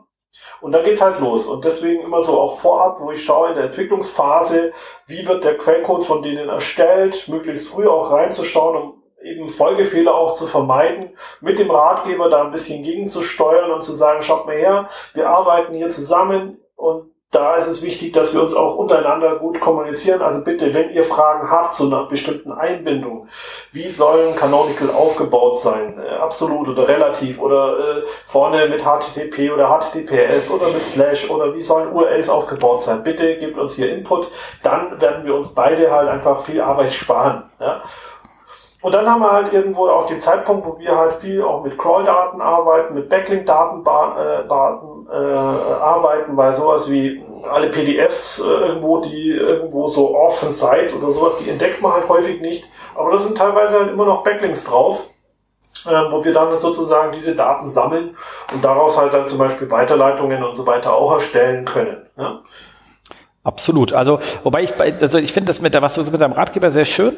Haben wir uns ja auch mal überlegt, haben uns zwar dagegen entschieden, weil wir festgestellt haben, dass das, also bei unseren Kunden, vielleicht hast du einfach die Schlaueren, ähm, das, also zu eher zu, zu Verwirrung und Interpretation führt, weil die fangen dann an, das zu interpretieren. Und ähm, das Problem ist halt, der, der, der, der Teufel steckt halt im Detail. Und dann denken sie, sie haben irgendetwas richtig gemacht mhm. oder nicht, so dass wir sagen, wir schreiben die, wir machen das komplette, also wir schreiben das Anforderungsmanagement dann wirklich runter und äh, machen das, machen daraus einzelne, machen halt so ein äh, SEO-Epic mhm, auf, okay, ja. wo dann die einzelnen ähm, äh, Tickets in dem Epic hängen zu diesem SEO-Sachen und äh, sagen dann halt natürlich an der Stelle wirklich immer, dass die dann das Ding nehmen, natürlich in die Umsetzung gehen und dann hast du die ganzen Rückkommunikationen am Ticket hängen und die ist dann auch schon ähm, und da siehst du halt einfach, das ist jetzt nicht böse gemeint, wie du schon sagst, sie sagen alle, sie können SEO, sie können es natürlich gar nicht im Vergleich, wenn, im, im, Vergleich so zu Menschen wie uns, ist so, das ist wie wenn ich sage, ich kann, kann, kann, kann gut Auto fahren und da kommt halt so ein Formel-1-Fahrer und sagt dir, haha, du Depp, äh, zu Recht, weißt du, also ähm, Nein, das sind auch aber, zwei unterschiedliche Berufe fertig aus. Also genau. darf man nicht vergessen. Ja, wir sind aber Facharbeiter für SEO und diese Facharbeiter für die Erstellung von HTML-Code und Design genau. und so. Und da gibt's halt Exakt. diese ganzen Punkte. Und ähm, einer, aber was alles halt kann, äh, diese Leute gibt's meines Erachtens halt nicht mehr. Da gab's früher schon ein paar Kandidaten, die haben das alles drauf gehabt, da hast du alles in eine Hand geben können. Mittlerweile ist das so umfangreich geworden, dass das einer allein einfach nicht mehr umblicken kann. Ja. Du kriegst ja nicht mal mehr den SEO, also äh, pff, weil das schon zu groß ist als ja. Thema. Ähm, aber wie gesagt, da, da kommt wir halt, halt die Thematik jetzt mit, wie viel H1 auf der Seite steht halt in meinem Ratgeber drin. Bitte so, das muss als H1 definiert sein und fertig aus und bitte genau. so und so nicht. Ja, das steht dann einfach Im Ratgeber. Natürlich gibt es immer Diskussionen, aber ich habe halt gemerkt, dass ich da immer schon viele Rückfragen schon im Vorfeld immer auch rausnehme. Ja. Genau, aber wir beschreiben halt ein komplettes Dokument. Also wir schreiben dann halt wirklich, sagen hier für die, also für jedes Template mhm. machen wir die kompletten Anforderungen. Okay. Und für jede Ableitung von dem Template, also zum Beispiel eine Paginierung von dem gleichen, also Kategorie Paginierung ist ja eine Ableitung von dem Template. Ja. Weil wie verhält sich dann? Also wir, wir schreiben das wirklich für alles runter, ganz individuell und komplett konkret. Mhm. Da ist ja auch keine Diskussion mehr ist und kein, kein Spielraum ist. Aber dann merkst du halt einfach, wie un, also wie uneindeutig geschriebene Sprache ist, dass es eben nicht eindeutig ist. Und natürlich, und deswegen schreiben wir es halt auch als Ticket rein, weil da arbeiten halt die Entwickler drin. Mhm. Und äh, dann schreiben die da natürlich ihre ähm, und sagen, du, wir würden das jetzt so und so machen. Ähm, und dann machst du die Abnahme da drin. Also erstens machst du es dann halt wirklich umsetzungsreif. In der Regel, also gerade bei so Sachen wie Schema, Org und ähnliches, schreiben wir halt auch in die Akzeptanzkriterien rein, gegen was wir das später prüfen in der QS. Ja, ja. So steht drin, guck hier, das ist das Google-Tool und wenn das Ding einen grünen Haken macht äh, und die Sachen drin sind, also du hast nicht alles weggelassen, sondern du hast auch die Argumente drin, dann ja. werden wir wahrscheinlich mit sehr hoher Wahrscheinlichkeit das Ding auch so abnehmen. Ja. Also wie wir halt sagen, wie wir es gegen, ähm, gegen prüfen. Das sind dann auch drin, guck hier und deine genau. Überschriftenstruktur kannst halt mit dem Tool mal kurz schnell wegprüfen. Da, da würd, so würden wir es auch gegenprüfen. Und äh, dann geht die, die Abnahme meistens äh, relativ schnell äh, auch drin. Aber das machen wir halt schon wirklich alles komplett in den entsprechenden ähm, Systemen, in, in, in sehr konkret, weil beim anderen mal festgestellt gibt's halt, also bei einer H1 geht das noch, aber allein schon, wenn du erklärst, mit welchen Abhängigkeiten es beim Canonical gibt oder bei wann setzt du Index Index, wann setzt du No-Index und was machst du mit deiner Robots-Text, da, da, schaffst du es nicht mehr, alle Formalitäten abzufackeln. Da musst du Erfahrungswissen. Also das ist sonst einfach, schlichterdings wird es, der kräme ich mit 30 Seiten nicht hin. Nee, also und dann will es keiner mehr lesen. Seiten sind ja bei uns sozusagen ja auch nur als, wie gesagt, Ratgeber gedacht. Das ist jetzt nicht die komplette Anforderungsdokument, weil wir natürlich ja dann auch im System Tickets anlegen oder sonst irgendwas. Ähm, wir haben ja dann auch während der Entwicklungsphase ist ja auch nochmal ein Review, wo wir meistens einplanen, wo wir eben sagen, also schau mal her, die und die Sachen, trotz äh, Checkliste, trotz Tickets und so weiter, das, das muss einfach noch nachgearbeitet werden. Das, das muss ja irgendwo protokolliert werden. Deswegen setzen wir da schon auch ein Ticketsystem ein, sonst äh, wird das sowieso nichts, ja. Genau. Das ist ja nur der Art der Verwaltung, ja. Genau, exakt, genau. exakt. Und, und dann kommt ja genau. äh, die, die ähm, äh, das Ganze, was du dann hast unter dem Thema Sperren, Weiterleitung etc. Das heißt, das sind dann ja diverse, also im Ticketsystem kann man ja viel schreiben und beim Einzelseitentyp und Template abnehmen kann man auch viel machen. Ja, aber das habe ich aber zum Beispiel Ende, halt im Ratgeber immer drin. Wie richtest genau. du die Sperre ein? Was ist zu beachten? Also, dass die halt nicht von vornherein anfangen und sagen, na, so eine Robots-TXT vorne, die reicht.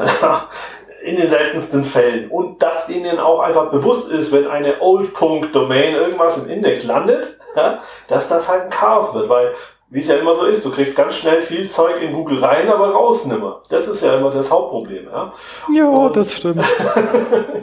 und das ist halt, wo, wo wir halt dann eben, darum sage ich ja, diese Ratgeber, die Abstimmung mit der, mit der Webagentur oder mit der, mit der technischen Agentur, das machen wir eigentlich, bevor die erste Codezeile noch entwickelt wird, damit wir das äh, von vornherein halt immer ausschließen, dass hier ganz, ganz viel Mist dann entsteht, was ja dann auch wieder für den Kunden nicht ganz so klasse ist, wenn wir dann erst im Entwicklungscheck darauf hinweisen, dass zum Beispiel die Entwicklungs-URLs in den Index gerutscht sind. Ja, das wäre dann ja auch blöd.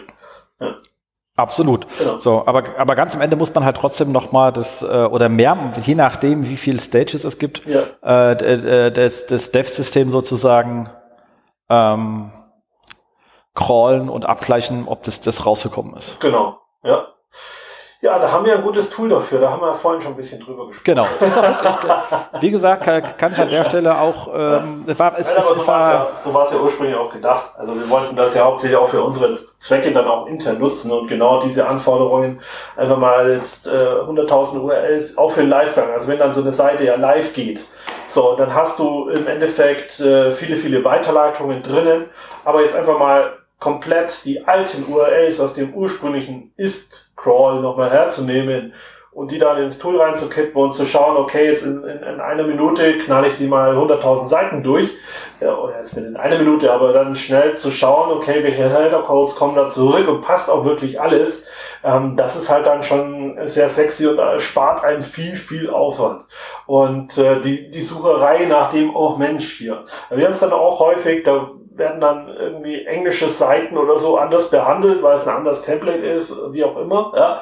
Und schon plötzlich geben die dann einen anderen Header-Code zurück. Das ist schon so oft äh, passiert oder auf einem bestimmten Seitenlayout wurde nochmal ein No-Index im letzten Moment äh, drin gelassen oder warum auch immer. Das sind so die Sachen, was man halt auch dann im Live-Gang überprüfen muss und dann eben auch ein bisschen so in der Search-Konsole überwacht. Ähm, was, was passiert ist, äh, wie Google das auch wahrnimmt, äh, das ist halt einfach mit Livegang ist so ein Relaunch halt leider auch noch nicht immer gleich abgeschlossen, sondern man muss schon noch ein bisschen so das Monitoring drüber äh, laufen lassen, um zu sehen, was ist da eigentlich so äh, passiert, wird es dann auch so geschluckt, wie es wie es jetzt äh, auch wahrgenommen wird oder gibt es doch noch irgendwelche Probleme, die dann halt manchmal auch einfach erst aufpoppen, wenn, wenn man sieht, wie Google das halt dann auch wirklich wahrnimmt. Ja. Absolut.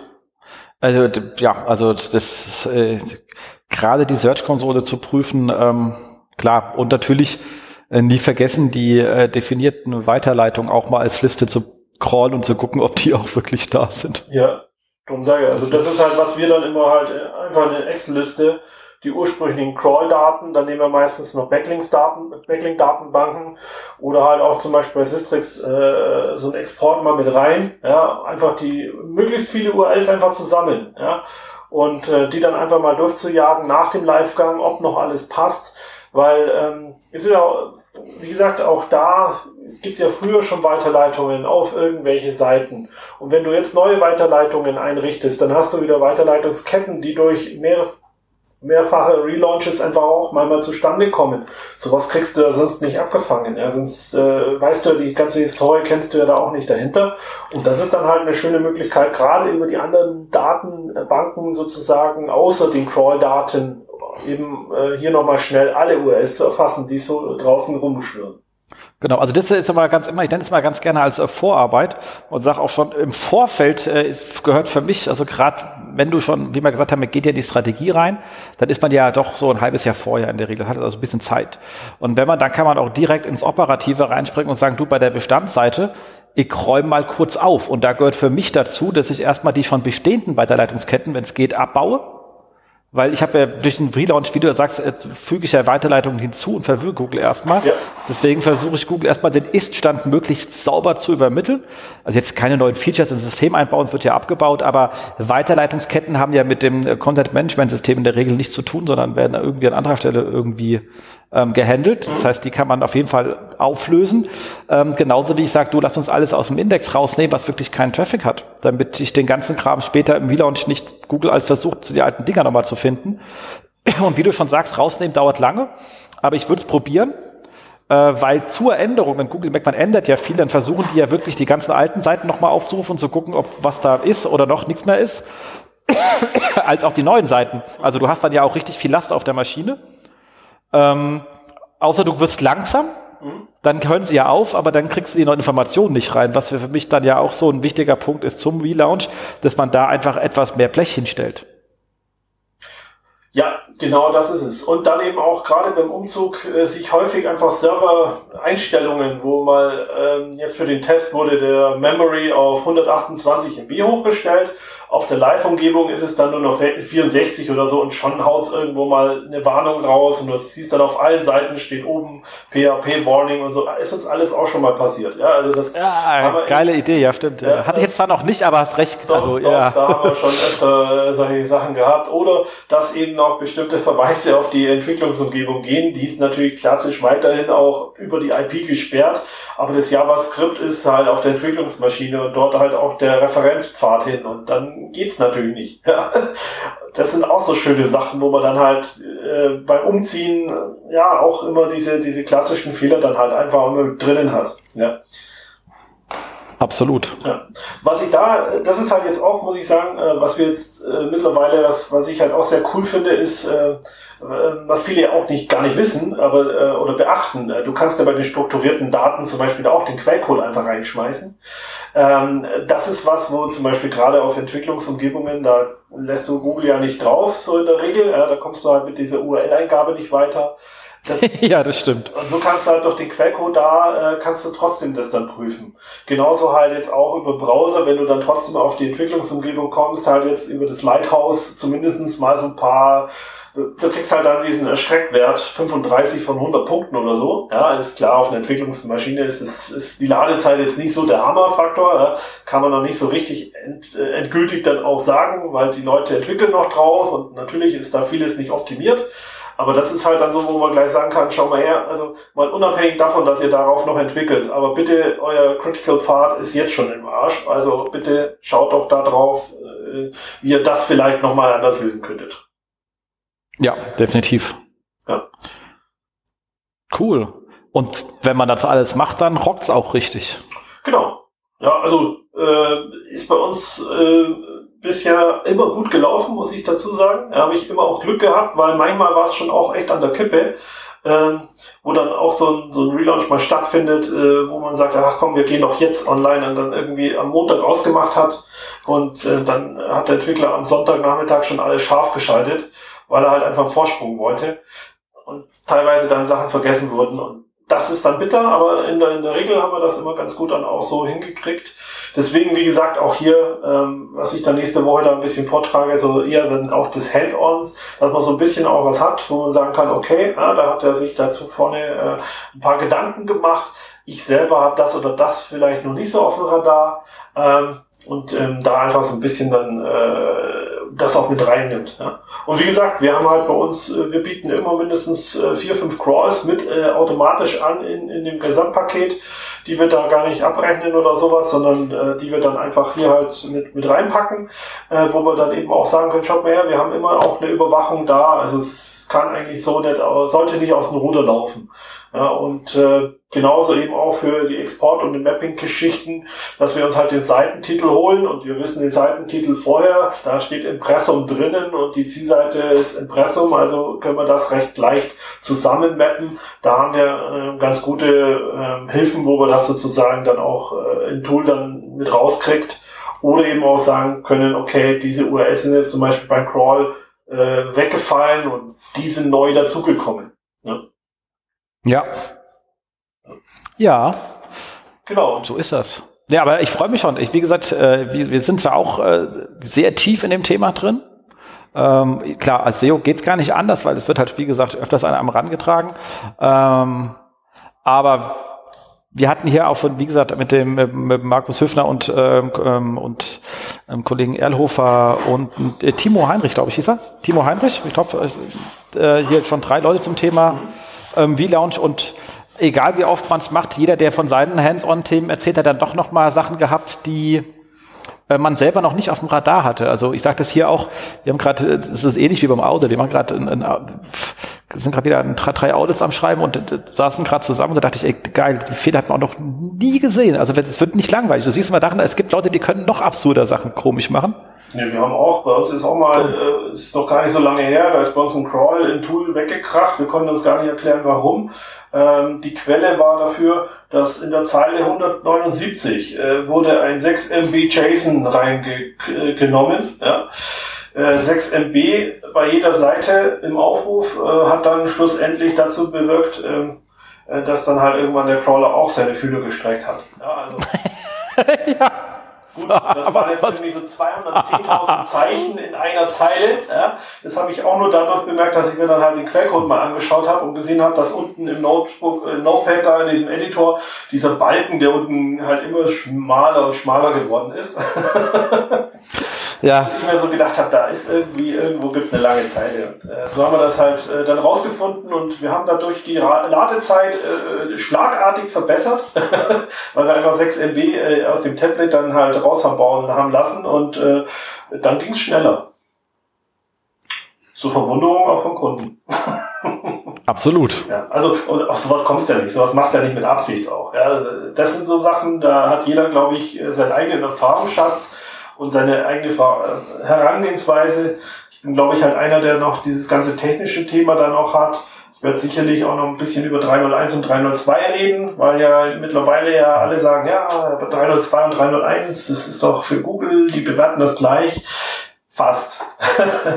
Nein, also da habe ich halt selber Erfahrungen Ja, sie werden das irgendwann, werden sie dann 302 auch als 301 äh, werten.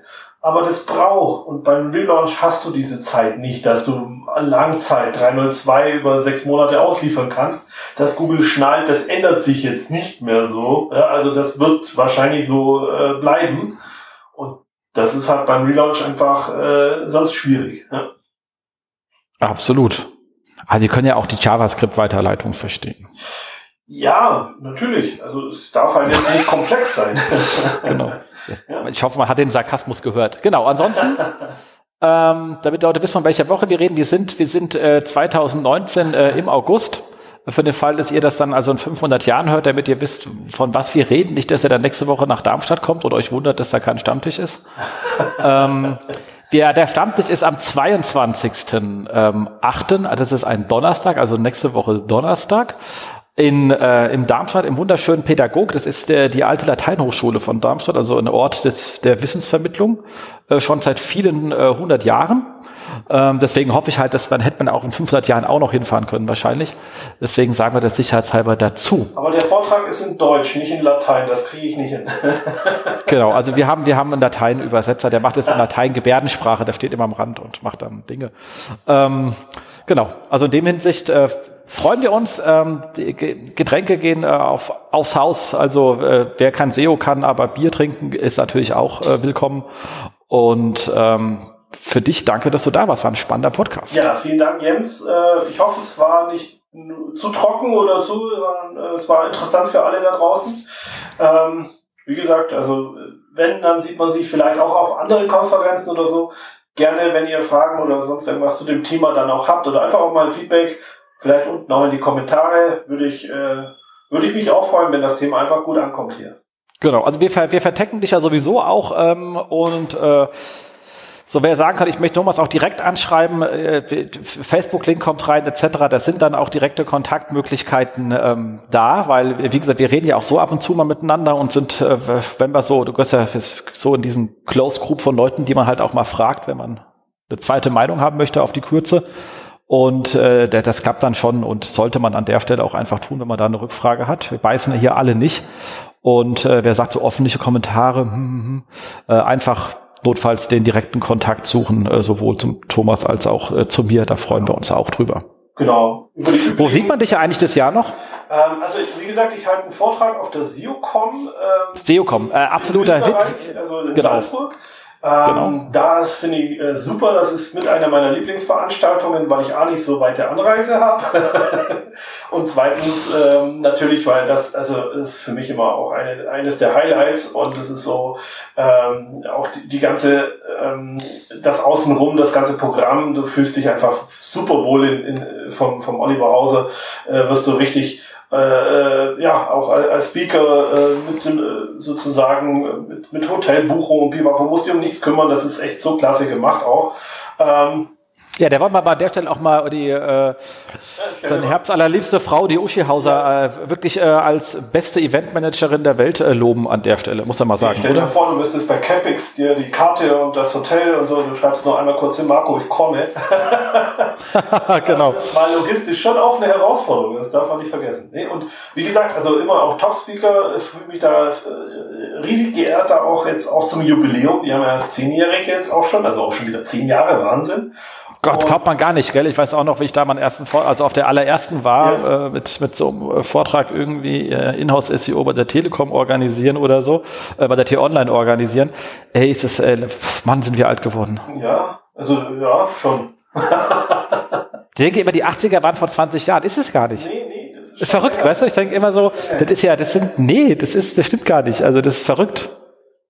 Nee, also das ist so, wo man mich sieht. Äh, ansonsten sicherlich auf betrunken Gutes tun, da bin ich auch immer gut am Start. Äh, da Aber dann bist du ja in deiner Heimatstadt, du bist jetzt nicht auf unser betrunken Gutes tun. Äh, ja, genau.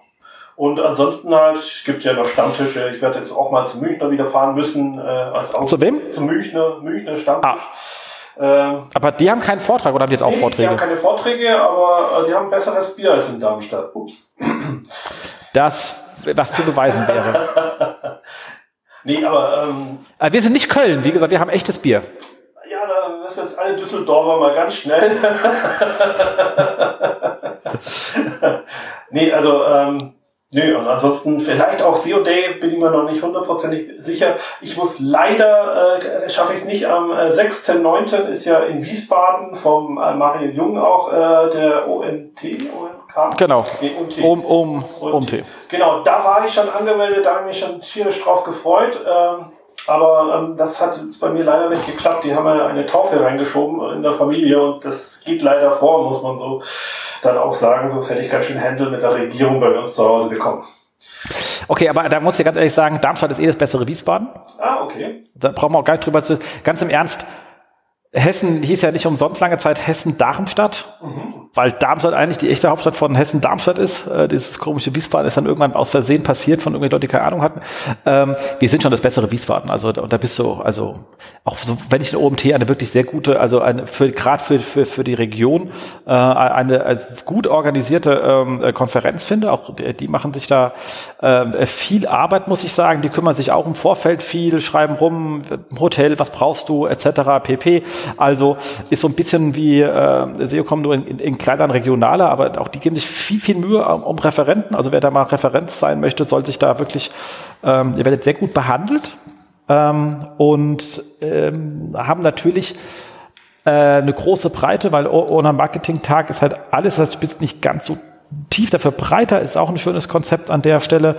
Ähm, aber Darmstadt, also da geht halt nichts drüber. Was, da kann ich jetzt halt nichts, nichts ändern. Also das, sein, so, so, so, eine kleine regionale Brille da aufhast, ja? So, so, so, so, so lieb ich einen ähm, ähm, äh, Mario Harbour, der auch den ganzen Tag knuddeln könnte, aber es ist halt ähm, ich, die Lilien spielen halt einfach besser als äh, Wien Wiesbaden, also muss man halt mal sagen.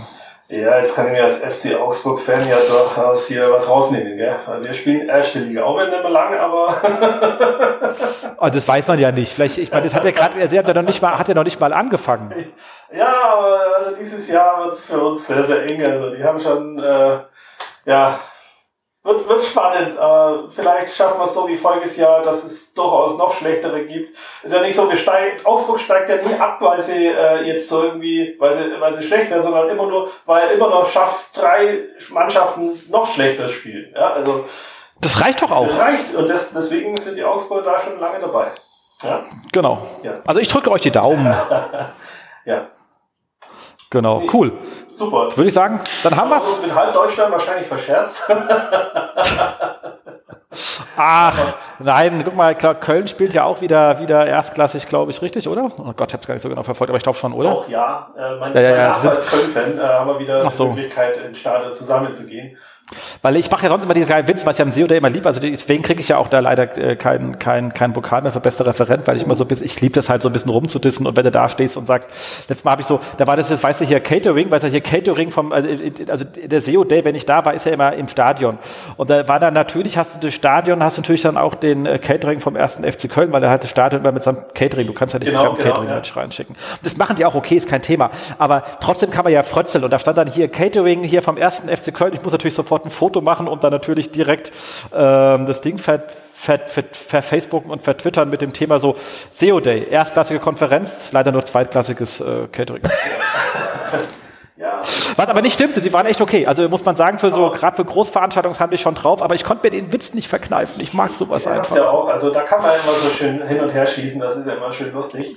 Genau, ich aber ich ja ganz. So, dass mein Nachbar, wie gesagt, der ist Köln-Fan und äh, der hat gesagt, so Köln zweitklassig ist ja in Ordnung. Aber das Düsseldorf in der ersten Spiel ist noch viel schlimmer. Also da, da war er richtig fast am Heulen, ja. Das war hat er nicht ganz verkraftet. ja, die haben, aber die, die haben nicht schlecht, also okay. Aber nichtsdestotrotz habe ich, ich hab mich trotzdem gefreut, weil ich meine, so eine Großstadt wie Köln gehört halt einfach irgendwie mit in die erste Liga. Das fehlt halt. Also ganz im Ernst, so viel ich auch gerne HSV-Bashing mache und so doof sie sich anstellen, aber als der Größte der Stadt, weißt du, eigentlich gehört es irgendwie mit da rein. Ja, also, weißt du, rein. Du darfst halt nicht vergessen, zweite Liga, was da Hannover, ja, du hast äh, ja. Stuttgart, du hast äh, Hamburg, ja, also da, äh, und Köln voriges Jahr noch. Also das waren schon, ja. da war schon wirklich vieles, was eigentlich Erstliga Must-Have ist, war es ist jetzt oder war in der zweiten Liga. Ja gut, deswegen. Genau, also deswegen, wir frotzeln da gerne, aber ich, äh, das ist auch nur Frotzelei. Also im Grunde genommen lieben wir jede Stadt. Ja, auf jeden Fall. Ja. Genau. Also in diesem Sinne, Egal wo ihr lebt, fühlt euch äh, geknuddelt von uns äh, und wir sind an der Stelle jetzt mal raus, gell? Ja. Tschüss. Dankeschön fürs Zuhören. Tschüss. Das war sie, die aktuelle Ausgabe des SEO-Haus. Wir bedanken uns bei euch für die geteilte Aufmerksamkeit und hoffen, die Show hat euch gefallen. Kommentiert in unserem Blog, wir freuen uns über jede Art von Kommentare oder auf unserer Facebook-Seite. Wir beantworten alle Kommentare möglichst zeitnah und vergesst nicht, uns auf iTunes zu bewerten, weil ihr wisst, iTunes ist das Gold des Podcasts. Dementsprechend bitten wir um viele, viele reichliche 5-Sterne-Bewertungen, am besten mit coolen Kommentaren. Danke dafür. Dann hören wir uns in zwei bis vier Wochen wieder und wir freuen uns, wenn ihr dann wieder einschaltet bei dem SEO-Haus. SEO von uns für euch. Und jetzt Rank Well.